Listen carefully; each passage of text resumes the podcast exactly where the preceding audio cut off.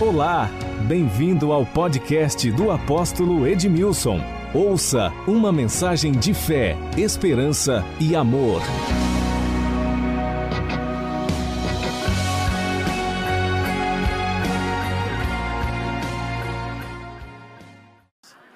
É possível que a sua família tenha sido afetada na questão de paternidade. Interessante que isso, quando uma criança entra no processo, a mãe entra no processo de gestação e a criança é, é concebida, desde o primeiro momento a criança está recebendo informações. Se ela, é, ela se desenvolve no útero da mãe, mesmo no útero da mãe, esse lugar tão especial, onde a criança está ali, ali protegida, ela recebe registros na sua alma, que podem permanecer na sua memória por toda a sua vida. Algumas crianças, elas nascem e elas desenvolvem algumas síndromes de angústias, de medo e outras coisas mais, por causa desse conflito, muitas vezes, dentro do lar. Você imagina uma, uma, uma, uma, uma adolescente ficando grávida, 17 anos, 16 anos, 15 anos, fora de um planejamento. Imagina a alma desta adolescente, mas a criança está lá. E é, é, tudo isso vai sendo passado na, na formação, no processo de gestação. Então, algumas pessoas já nascem traumatizadas. Tem pessoas que têm tudo para viver bem. E tem algumas pessoas que têm problema no casamento e nem sabe por que tem problema no casamento. Conflito no relacionamento conjugal. Até na questão do relacionamento sexual. Ele não sabe de onde vêm esses conflitos. Algumas reações de ira, de ofensa. De onde vem isso? Pessoas que muitas vezes gritam dentro das suas casas. Ainda bem que aqui todas as casas são perfeitas, não tem grito.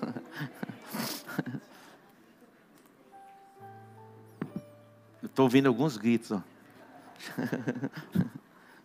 Diga assim: na minha casa não tem grito. De onde vem isso? Algumas reações que você surpreende você mesmo, nem sabe de onde vem. Interessante que algumas pessoas já nascem assim. E outras são traumatizadas na jornada, na caminhada da vida. Mefibosete filho de Jonatas, neto de Saul. Saul foi o primeiro rei de Israel. Mefibosete, filho de Jonas, ele era um príncipe. E aonde mora um príncipe? No palácio. O príncipe se assenta à mesa com o rei. O príncipe tem sempre pessoas que estão ali à disposição para servi-lo. Um príncipe, ele desfruta do melhor do palácio. Mas a Bíblia diz que ele foi traumatizado quando ele era criança, de ambos os pés. E ele foi tirado do palácio. Ele foi morar num lugar chamado Lodebar, na casa de Maqui. Por melhor que fosse a casa de Maqui, não era o palácio, não era Jerusalém. E ali ele vivia como que um refugiado. Sobrevivia. Até o dia em que Davi assumiu o trono. E ele perguntou: será que existe aí alguém da casa de Saul? Para que eu possa usar de bondade para com ele, por causa da aliança que eu tenho com Jonatas. Olha o, o valor de uma aliança. Será que existe? Será que sobrou alguém da casa de Saul? Para que eu possa usar de bondade para com ele, por amor a Jonatas, por causa da aliança que eu tenho com ele? E disseram: Olha, tem sim. Tem alguém. Tem Mefibosete. Ele é aleijado. Ele está na casa de Maqui. Então ele enviou uma comitiva para trazê-lo da casa de Maqui para o palácio. E como ele chegou no palácio? Ele chegou e a expressão dele, ele dizia: Eu não passo de um cão morto. Toda pessoa traumatizada, ele tem alguns sentimentos, alguns de inferioridade, alguns, muitas vezes, para se impor, se tornam até agressivos. Ele retorna para o palácio, mas ele vem tomado por aquele sentimento. Muitas vezes nós, nós, nós, nós Nós somos tirados deste lugar. Já estamos na presença do Rei, mas tomados por esse tipo de sentimento. Qual é o sentimento que tem tomado conta da sua mente e da sua alma? De insignificância? Insignificância? Um senso de desvalor? O que tem invadido e inundado a sua alma? Davi disse: Não, Mefibosete, eu tenho algo especial para você. Enquanto você viver, você vai viver no palácio e você vai se assentar à mesa. Olha que extraordinário. Todas as terras que eram do seu pai serão restituídas. E você vai ter pessoas que vão trabalhar para você e servir você. Esse é o lugar que Deus tem para nós. Então não importa o nível de traumas que você tem sofrido ou sofreu. Quando a Bíblia fala a respeito dos pés, está falando a respeito das nossas, da nossa mente. Quando a Bíblia fala dos pés, fala da mente. Calçai os pés na preparação do evangelho da paz. Esses pés. Conformosos são os pés dos que anunciam a paz, que compartilham as boas novas. Conformosos são os pés. Como está a sua alma? Como está a sua mente? Eu tenho pensado a respeito disso. E eu tenho orado para que sejamos curados nos nossos sentimentos, nas nossas emoções. E eu creio que tem cura para nós hoje. Então, que esta quarta-feira seja uma quarta-feira em que o seu coração esteja completamente aberto e você saia deste lugar pleno. Quantos aqui tem carro? Você abasteceu o seu carro essa semana?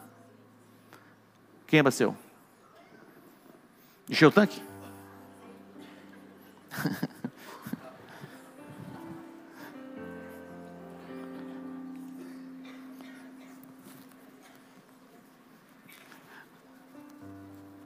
Espírito Santo está falando para eu fechar esse botão aqui.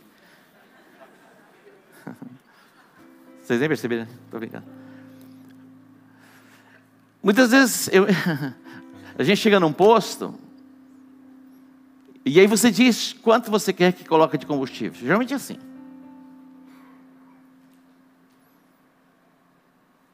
Eu me lembro uma vez a Rafaela pequenininha, ela estava indo para a escola, uma coisa assim.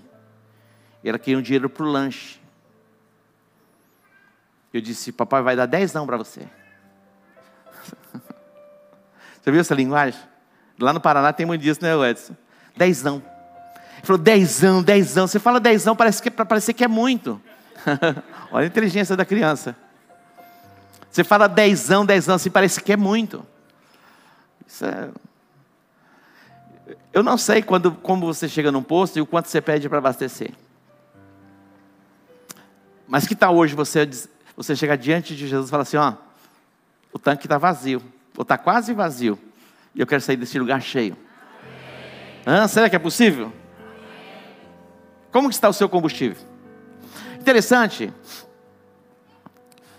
Quando você tem um carro usado, e é muito usado,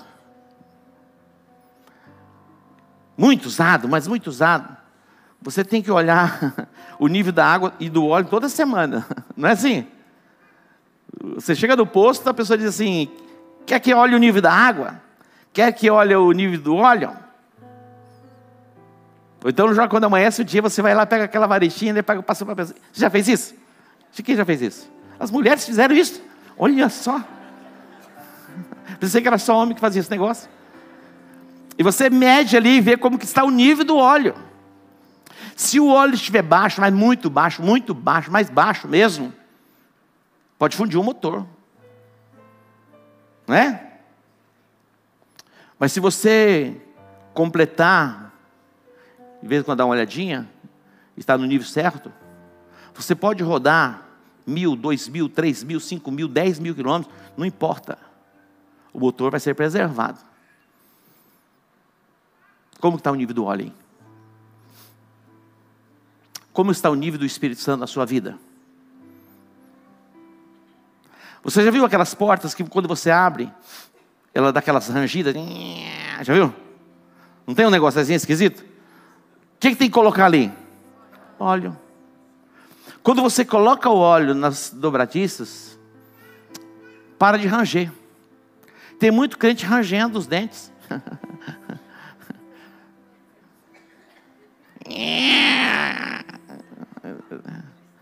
É, é broxismo, sabia?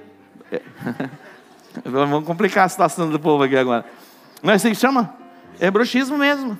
Não estou falando daquela outra coisa, não. Quando você começa a morder os dentes, muitas vezes é tensão. Daí tem um aparelhinho que você coloca. Tem coisas que são espirituais. Se vai à farmácia, tem algum tipo de medicamento que dá uma remediada. Que é remédio, é diz que é para remediar mesmo. Que é para você tomar a vida toda. Então nós vamos quebrar isso no nome de Jesus para você ficar livre do remédio também. Isso é possível? É possível.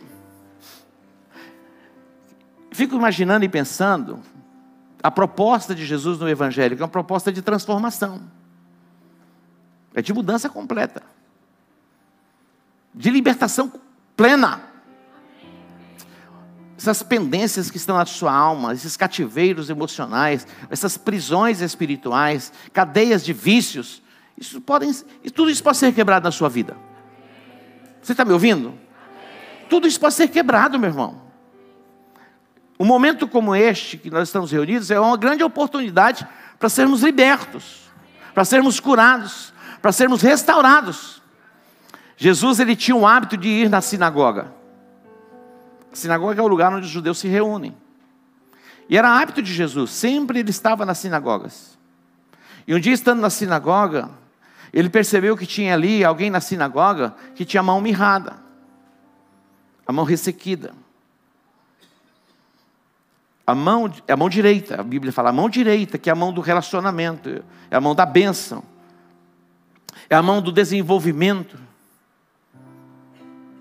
E estava mirrado. Muitas vezes nós nos encontramos assim, mirrados, não nos tornamos plenos, mas nós podemos sim nos tornarmos plenos.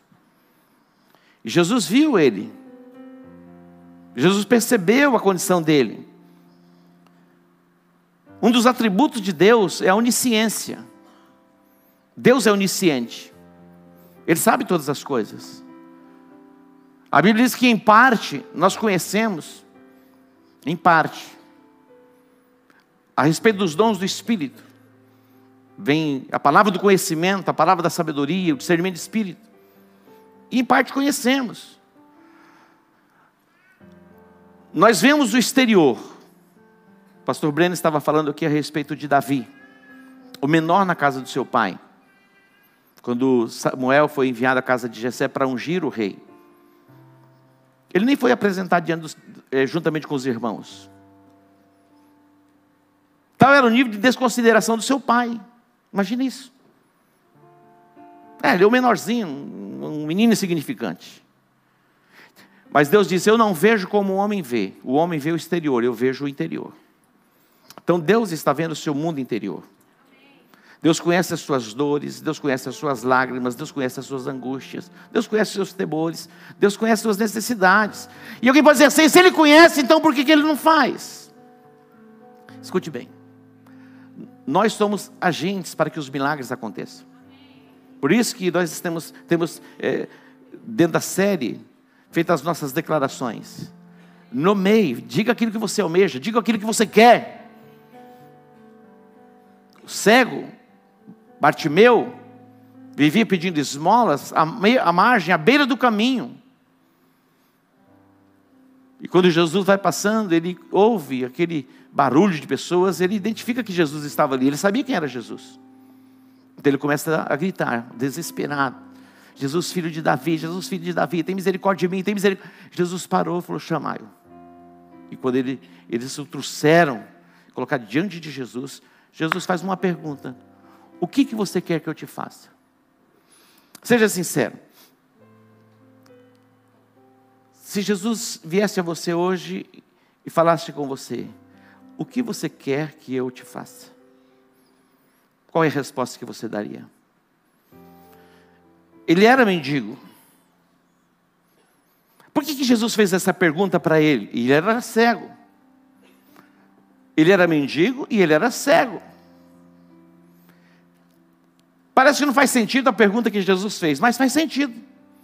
Porque ele poderia muito bem falar para Jesus: Eu preciso de uma casa, eu preciso de uma cesta básica.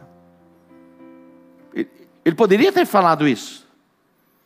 Aquele outro paralítico, o paralítico que estava junto à porta do templo, ele pensava receber uma esmola. E Pedro e João, eles vão além diz: Olha, nós não temos prata, nós não temos ouro, mas o que nós temos, nós te damos. Em o nome de Jesus, levanta e anda.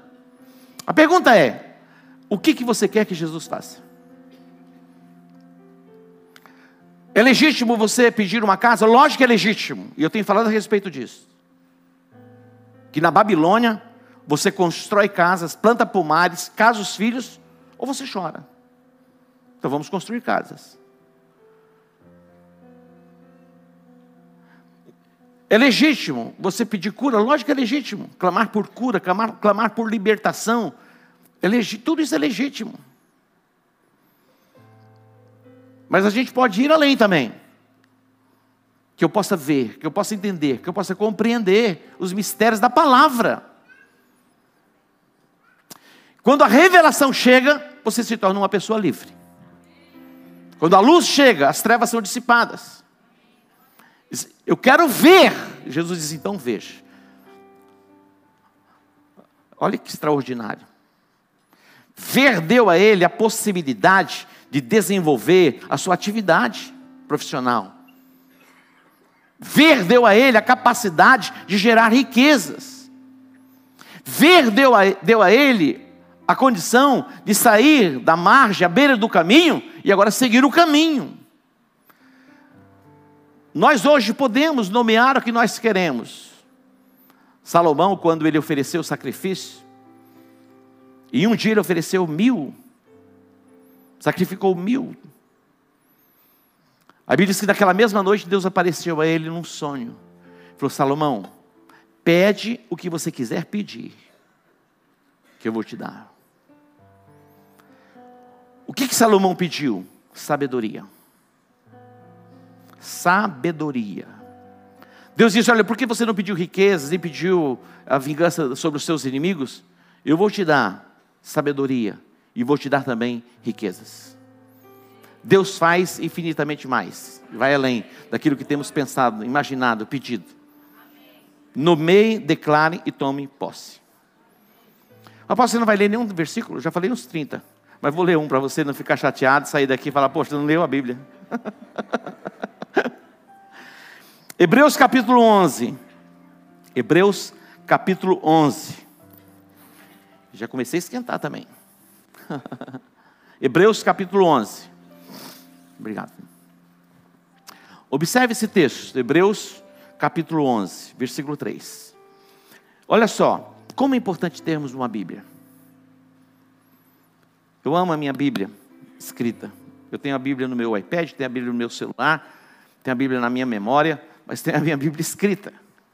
Nós temos Bíblias aqui comemorativa aos 30 anos de ministério, uma dedicação, uma dedicatória lá e uma palavra, a palavra rema. Depois vai lá e pega uma Bíblia para você. Tá bom? Quem não tem Bíblia aí? Quem não tem? Ah, só duas pessoas. Tá bom, todo mundo tem. Hebreus 11, 3. Se você não pode comprar uma Bíblia, fala, eu não posso comprar uma Bíblia. Eu vou dar uma Bíblia para você. Mas se você pode, você vai comprar. Você está entendendo? Você vai mentir para mim? é possível que você esteja pensando que você não pode, mas eu quero dizer que já para que você, que você pode. Entendeu? Diga, eu posso comprar uma Bíblia. Tá bom. Hebreus 11, 3 diz assim: Pela fé entendemos que foi o universo formado pela palavra de Deus, de maneira que o visível veio a existir das coisas que não aparecem. Tem uma outra tradução que diz assim: Pela fé entendemos que os mundos foram criados pela palavra de Deus, de maneira que o visível não foi feito do que se vê. Eu gosto desse texto. Pela fé nós entendemos. Quer dizer, é pela fé, não tem. Nós podemos explicar as coisas, mas como explicar Deus? Tantos questionamentos. É pela fé. É pela fé que nós estamos aqui reunidos. É pela fé que nós cultuamos. É pela fé que nós viemos à igreja. É pela fé que nós nos reunimos nas nossas casas. É pela fé que nós entramos diante do Senhor em oração. É pela fé que nós lemos a Bíblia. Existe um tipo de fé, você está sentado nessa cadeira, existe um tipo de fé para que você se assente nessa cadeira. E você tem a certeza que não vai cair. É um tipo de fé. Você entra num avião, meu irmão. Aí a fé dobra um pouquinho. e quando o avião dá aquelas turbulências, aqueles vácuos, aí ela triplica. Para você entrar no avião, você tem que ter um tipo de fé, senão você não entra. Eu nunca andei de balão, estou pensando em andar de balão lá na Capadócia, o ano que vem. Quem quer ir comigo na Capadócia? É isso aí, Paulo. Vamos junto. Tá ligado, Lu? Aí, já levantou a mão. A esposa levantou a mão, já basta. e no ano que vem a gente vai para a Turquia. Aí vamos fazer as sete igrejas da Ásia. E eu estou querendo ir na Capadócia, porque é história, é história bíblica, e a gente vai estar tá lá. Mas lá tem aqueles voos de balões. E aí, Irineu, topa? Hum, Irineu e Xadir tiveram experiência em gramado, esse negócio de balão mas aterrizaram em paz. A minha arrastada assim. Mas foi uma experiência. E a vida é feita de experiências. Olha só, é pela fé que nós entendemos, compreendemos. Meu irmão, a mente natural não vai entender. Por isso que a Bíblia diz que não são muitos os sábios deste mundo que vão se render. Porque eles vão trabalhar na lógica. Então, pela fé, nós entendemos que os mundos foram criados pela palavra de Deus, de modo que aquilo que é visível veio daquilo que é invisível. Quando as meninas eram crianças, elas fizeram Kumon. Quem já fez Kumon? Você fez Kumon do que, Ivaninha? Matemática ou português? Português e matemática? Tem de japonês também. Tem de inglês. Ah, mais alguém fez Kumon? Olha só. É uma autodisciplina, uma forma de se autodisciplinar, autodatismo. Eu fiquei pensando, imaginando, acho que eu vou montar uma escola de comum da fé. o que mais a gente precisa? Sabe por quê? Porque pela fé, e é, tudo é pela fé, nós vencemos neste mundo. Esta é a vitória que vence o mundo, a nossa fé. Todo que é nascido de Deus vence o mundo, e esta é a vitória que vence o mundo, a nossa fé. E o apóstolo Paulo, falando a respeito da fé, diz: combate o bom combate da fé, toma posse da vida eterna. Se existe um bom combate para você combater nesses dias, é o bom combate da fé.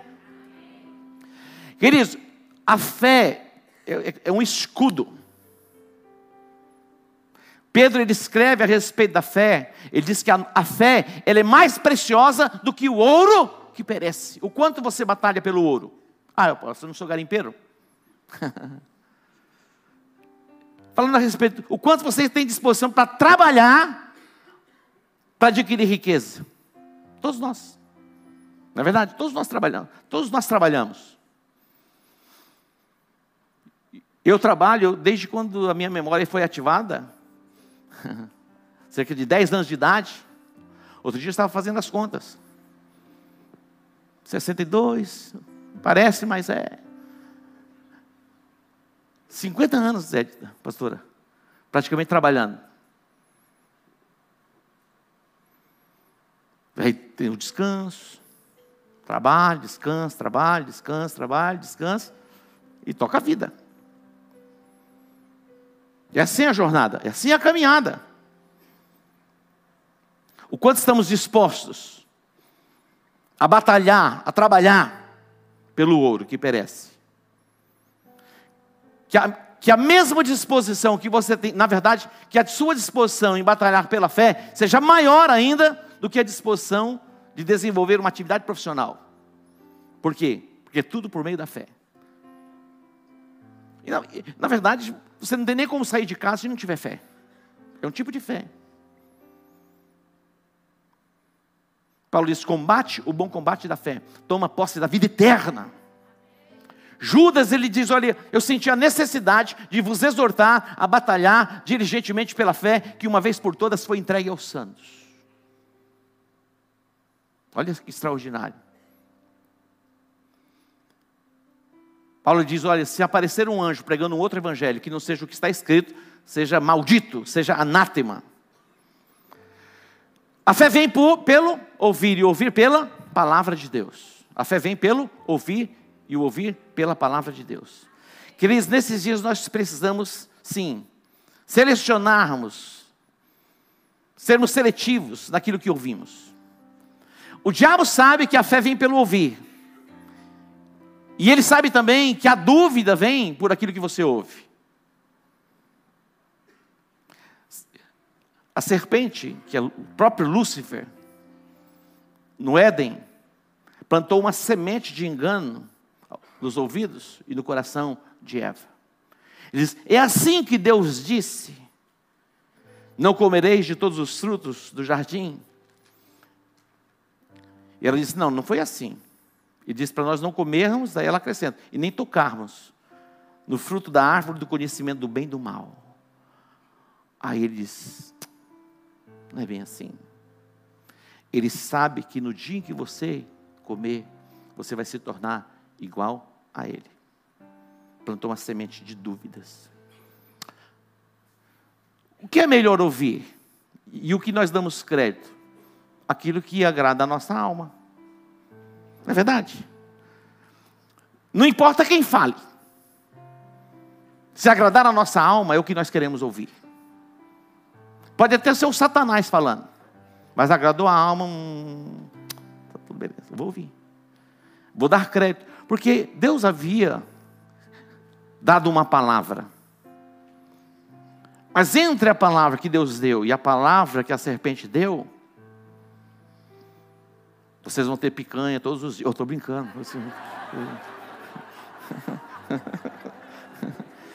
Todo Jesus amado.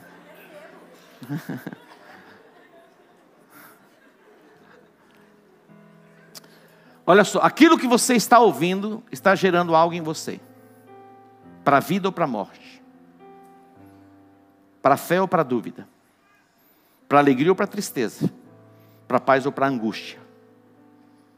O que você está ouvindo está definindo algo em você, de fé, de certeza, de convicção ou de dúvidas. Como é maravilhoso você ter, ter pessoas perto de você cheias de fé. Isso é maravilhoso, nos acercarmos de pessoas de, de fé.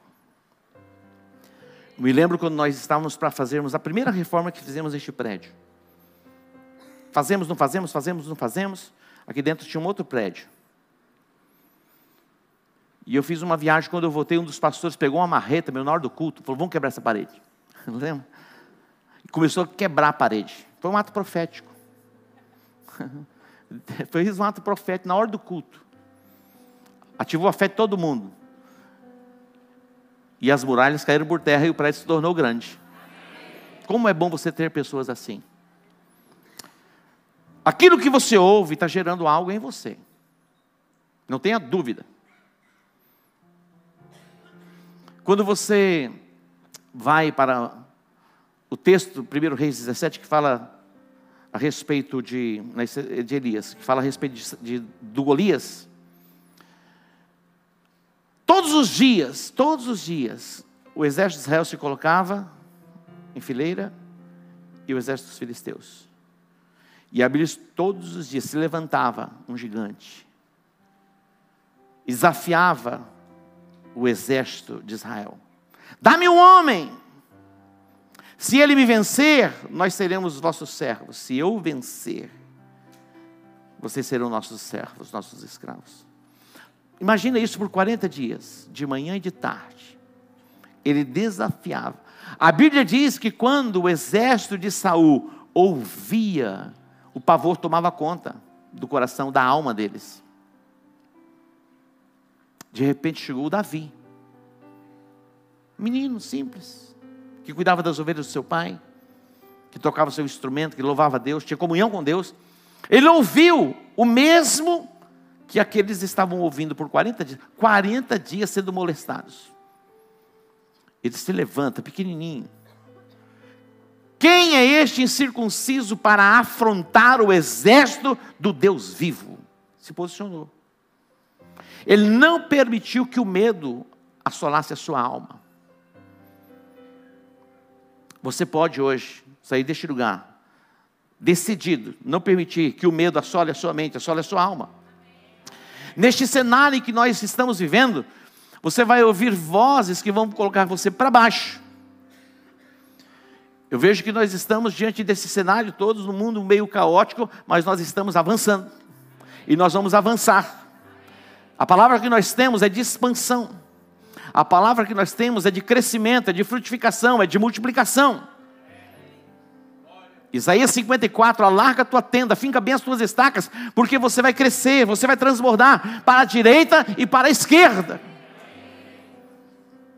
É tão extraordinário alinharmos a nossa confissão com a palavra, mesmo diante de qualquer tipo de cenário. Você alinhe a sua confissão com a palavra de Deus. Quando o rei Uzias ele morreu, capítulo 6 de Isaías, Uzias era o rei, ele morreu. Isaías estava sendo chamado, era o início do seu chamado. Ele diz: Eu vi o Senhor assentado em um alto e sublime trono. As orlas das suas vestes enchiam o templo. E eu vi os serafins que voavam ao redor do trono. Eles tinham seis asas. Com duas asas eles cobriam o rosto. Com duas asas eles cobriam os pés. Com duas asas eles voavam. E eles diziam uns aos outros: Santo, eu fico imaginando, o primeiro passava e dizia: Santo, Santo é o Senhor dos exércitos. Toda a terra está cheia da glória. Ele terminava, o outro começava. Santo, Santo, Santo é o Senhor dos exércitos. Toda a terra está cheia da glória do Senhor. E o outro dizia: Santo, Santo, Santo é o Senhor dos exércitos. Toda a terra está cheia da glória do Senhor. E o outro dizia: Santo. Meu irmão, fica imaginando isso. Isaías diz: Ei, eu sou um homem de lábios impuros. Eu habito no meio de, de um povo de impuros lábios. Essa era a visão do profeta. Como esses serafins estão dizendo que a terra está cheia da glória do Senhor. Que tipo de confissão nós estamos fazendo nesses dias? Em relação à nossa casa, em relação à nossa família, em relação aos nossos, nossos filhos. Outro dia eu vi um camarada, eu não gostava muito dele não. Se eu ficar nervoso, no final eu falo o nome dele, eu estou brincando. Mas ele ouviu algo, ele, ele foi forte o que ele disse. Ele falou assim: olha, falando a respeito da esposa. Falou: jamais, jamais, jamais eu vou me separar dela. Não importa os problemas que eu possa ter. Está decidido. Eu formatei a minha mente. Está formatado.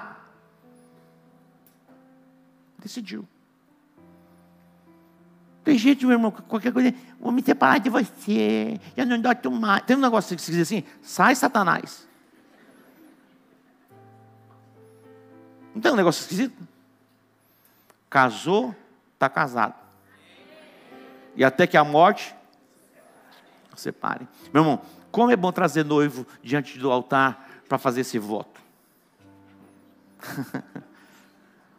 Fala assim, posso, já não vou mais nem casar no altar. Vou fazer lá, um, você vai jurar, fazer o juramento. Não faz juramento no casamento? É aliança. Recebeu como legítima esposa. Eu prometo ser fiel. Prometo honrá-la, respeitá-la. Estar com você na enfermidade, na saúde, nos momentos difíceis. E a declaração final é: até que a morte separe. Eu sei que algumas pessoas foram traumatizadas pelo divórcio. E a Bíblia fala a respeito disso. Paulo fala que alguns passaram pelo primeiro, segundo, terceiro, quarto casamento, quinto casamento. Como vai acertar? Vai ter que voltar para o primeiro? Não, permanece do jeito que está. é o que a Bíblia diz. Não é? Está lá. Ué, vai fazer o caminho de volta? Tem mais como, meu irmão. A Bíblia diz, permaneça do jeito que está. Não, pastor, eu só estou meio amigado. Então vamos casar. não, é, não é para permanecer do jeito. Tem gente que já leva o pé da letra o negócio. Eu estou só assim, coisando tal, e eu para permanecer do jeito que está, então vou ficar coisando. Algumas pessoas entendem as coisas como elas querem entender. Mas é posicionamento. O que, que você está ouvindo esses dias? Hum? Tem muitas vozes. Tem muitas vozes que estão chegando aos nossos ouvidos para nos confundir. Olhe para a palavra. Confesse a palavra. Declare a palavra. E a palavra vai formatar você. A palavra vai formatar a sua identidade em Cristo. A, palavra vai formatar a sua identidade. Você pode dar um para o Senhor? A palavra vai formatar a sua identidade. Olha o que Jesus disse. Olha só, já vamos fechando, tá? Mateus capítulo 13. Olha que texto extraordinário. É uma parábola. Jesus ele trabalhava muito por parábolas. É uma, uma história, uma história que tem um, um significado, tem uma verdade por trás. Ele diz assim: o reino dos céus é semelhante a um homem que semeou o quê? Boa semente no seu campo. O reino dos céus é semelhante a um homem que semeou boa semente no seu campo. Preste atenção. Jesus disse assim: O reino de Deus é assim, como se um homem lançasse semente na terra. E diz o texto no versículo 25: Mas enquanto os homens dormiam, veio o inimigo dele e semeou o joio no meio do trigo e retirou-se. Ó, percebe? O que, que eu estou fazendo hoje? Estou semeando a palavra. A palavra de vida, a palavra de fé, a palavra de esperança, a palavra de restauração, a palavra de transformação, a palavra de esperança. Mas enquanto tem alguém semeando a palavra, tem um momento que você dá uma dormida e vem quem? O inimigo e semeia o quê? O joio. E não perceberam, diz o texto. Versículo 26 diz: E quando a erva cresceu e produziu fruto, apareceu também o joio. Então, vindo os servos do dono da casa, lhe disseram: Senhor, não semeaste boa semente no, no teu campo, de onde vem, pois, o joio? E ele respondeu: O inimigo fez isso. o inimigo fez isso. A Bíblia diz que o ladrão, que é o inimigo, que é o diabo, ele veio com a missão: roubar, matar e destruir. Então a intenção do inimigo é lançar algumas sementes no nosso coração, que é o joio. Contendas, dissensões, porfias, tantas coisas que ele vem lançando. Hoje a gente vai resetar tudo, zerar tudo para começar de novo. Interessante.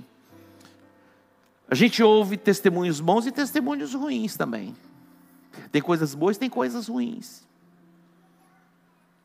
A Bíblia diz que o fruto do Espírito, olha só, o fruto do Espírito, o fruto do Espírito, é a longanimidade, é a bondade, é a mansidão, é o domínio próprio, é a temperança, é a fé, é a fidelidade e é o amor. Isso é o fruto do Espírito. Jesus está dizendo: olha, o reino dos céus é assim como se um homem estivesse lançando boa semente no seu campo. Mas de repente, aquele momento assim, distração, veio um inimigo e lançou uma outra semente. E a semente germinou. E a planta cresceu. Mas a pergunta é: pode da mesma boca, ou da mesma fonte, jorrar água doce e amarga? Será que tem condições? A mesma fonte, ela jorra água doce, jorra água amarga. Será que pode da mesma boca sair palavras de bênção e palavras de maldição? É um tempo de alinhamento profético. Preste atenção, este é um tempo para você apontar menos o dedo, julgar menos as pessoas. Eu disse outro dia: você já usou a sua cota para falar mal de alguém essa semana? Não fale mal de ninguém. Quando você se assentar à mesa na sua casa, não traga pessoas e coloque em evidência, muitas vezes para descredibilizar pessoas. É, é impressionante. Como é fácil você achar defeito nas pessoas? Não é fácil? Meu irmão, a coisa mais fácil é achar defeito em alguém. Não traga para a mesa e não exponha as debilidades, as fragilidades, os defeitos de ninguém. Você não é o senhor dessa pessoa. Só um amém, o resto tudo no silêncio. Cuidado, boquinha, no que fala. Cuidado, olhinho, no que vê. Você já viu essa canção? Ah, quando eu era criança. Cuidado, mãozinha no que toca. Preste atenção. Há poder naquilo que você está falando. Nós estamos semeando palavras de bênçãos, palavras de restauração, palavras de cura, palavras de vida. E o que isso vai, ser, vai gerar em você? Mas de repente, naquele momento de, de desatenção, você dá aquela cochilada, vem um inimigo e compartilha com você algo a respeito de alguém. Plantou uma semente. Terra boa, terra fértil. Vai nascer alguma coisa, meu irmão. Vai nascer o que? Ranger de dentes. Vai nascer insônias. Vai nascer fobias, medos, angústias e outros bichos mais. O que que você quer comer? A Bíblia diz: a boca fala do que o coração está cheio. Do fruto da boca você farta o seu ventre. Ó, daquilo que você fala, você está se saciando. E quando você for falar, você fala daquilo que está cheio do seu coração. Preste atenção. Não julgue ninguém. Não aponte o dedo para ninguém. Seu líder, seu pastor. Ele é gente como você. Muitas vezes tem os seus problemas, suas dificuldades. Para que trazer a mesa? Hoje eu estava na minha biblioteca, buscando um livro para ler, bem me quer, mal me quer, bem me quer, mal me quer. Vendo os meus livros, peguei alguns livros, de repente um, um livro me chamou a atenção.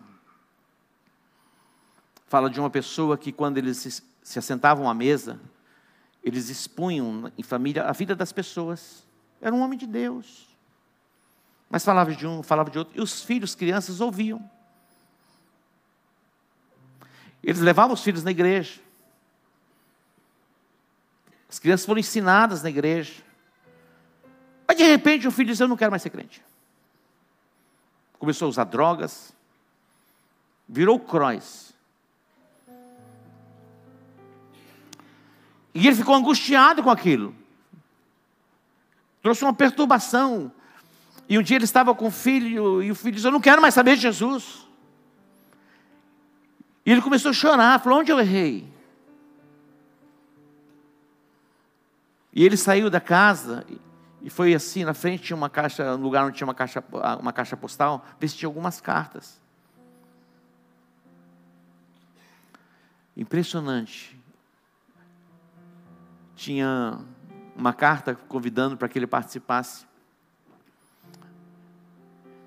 de um evento e se falar exatamente a respeito deste assunto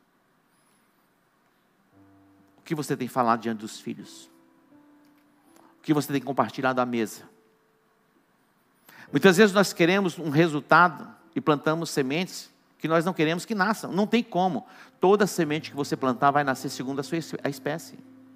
Não tem como, queridos. Não tem como você plantar soja. Ah, eu planto soja, dou uma expectativa danada para colher trigo. Não tem como. Vai colher soja. Não é verdade? Então você está plantando algo, você, você, o que, é que você quer colher? Coisas boas? Sim ou não? Então plante coisas boas. E ele estava assim, chocado com ele mesmo, saiu daquela mesa com o filho, e o filho diz: Eu não quero mais ser crente. Mas por quê? A mesa eles plantaram outras sementes. Muitas vezes julgando as pessoas, falando mal das pessoas. E aquilo foi entrando no coração do, do, do, do filho. O que você tem falado à mesa? Lá no seu trabalho, o que, que você está ouvindo e que você, o que você está compartilhando? Nós estamos num tempo de ativação profética. O poder da vida e da morte está naquilo que você fala. Fale para a vida, fale para a benção.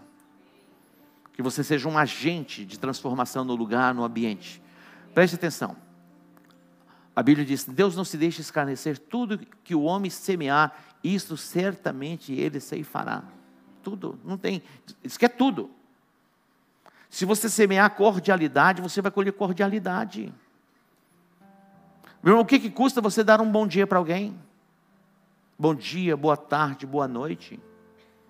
O que, que custa você ser gentil, dar a preferência para alguém entre a sua frente? Eu estava vindo de São Paulo, eu cheguei no aeroporto e falei, o aeroporto está tranquilo. Cheguei bem cedo. Meu irmão, quando eu entrei naquele negócio que vai passar pelaquela. Uh, onde vê as bolsas, as malas ali, meu irmão, nunca vi tanta gente na minha vida. E tinha um casal desesperado. Porque falou, o meu voo, eu estou atrasado, estou atrasado. Eu posso entrar na sua frente? Aqui não. Foi no outro, aqui não. Ele ficou constrangido. Ele falou, meu voo está atrasado, eu, eu, eu, eu, posso entrar para cortar um pouquinho. Eu disse, não, não, não pode não, não pode não, não pode não. Eu falei, gente, eu estava um pouco mais à frente, falei, passa por aqui, ó, entra. Imagina um negócio desse. No trânsito. Dê a preferência. Hum, apóstolo. Aí já está pedindo demais. Nós estamos no comum da fé. no comum da, da gentileza. Está entendendo? Seja gentil, seja gentil, seja gentil, seja gentil. Ah, mas eu, quanto mais gentil, parece que eu vou pisar em mim. Meu irmão, seja gentil. Se você sabe quem você é. Se precisar colocar a toalha como Jesus colocou lavar os pés, vai lá e coloca a toalha e lava os pés de alguém. Ore pelos seus inimigos, amigos. Orai pelos vossos inimigos. Mas você tem inimigo? Ué, como assim? Lógico que temos inimigos. Tem pessoas que não gostam da gente. Não é verdade? Temos pessoas que não gostam da gente. Então a gente vai orar por eles. Deus coloca ele na frigideira.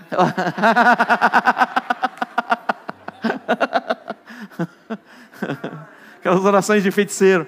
Coloca ele na frigideira. Nem, não precisa nem ser azeite.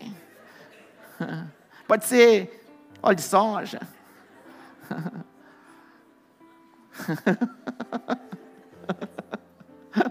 que o azeite vai dar aquele cheirinho gostoso. Não, deixa. Orem pelos seus inimigos. Meu irmão. Deus vai começar a mover. Vai vir cura, vai vir restauração. Aquele inimigo que está perto de você lá na sua casa que ronca toda noite, abençoa ele.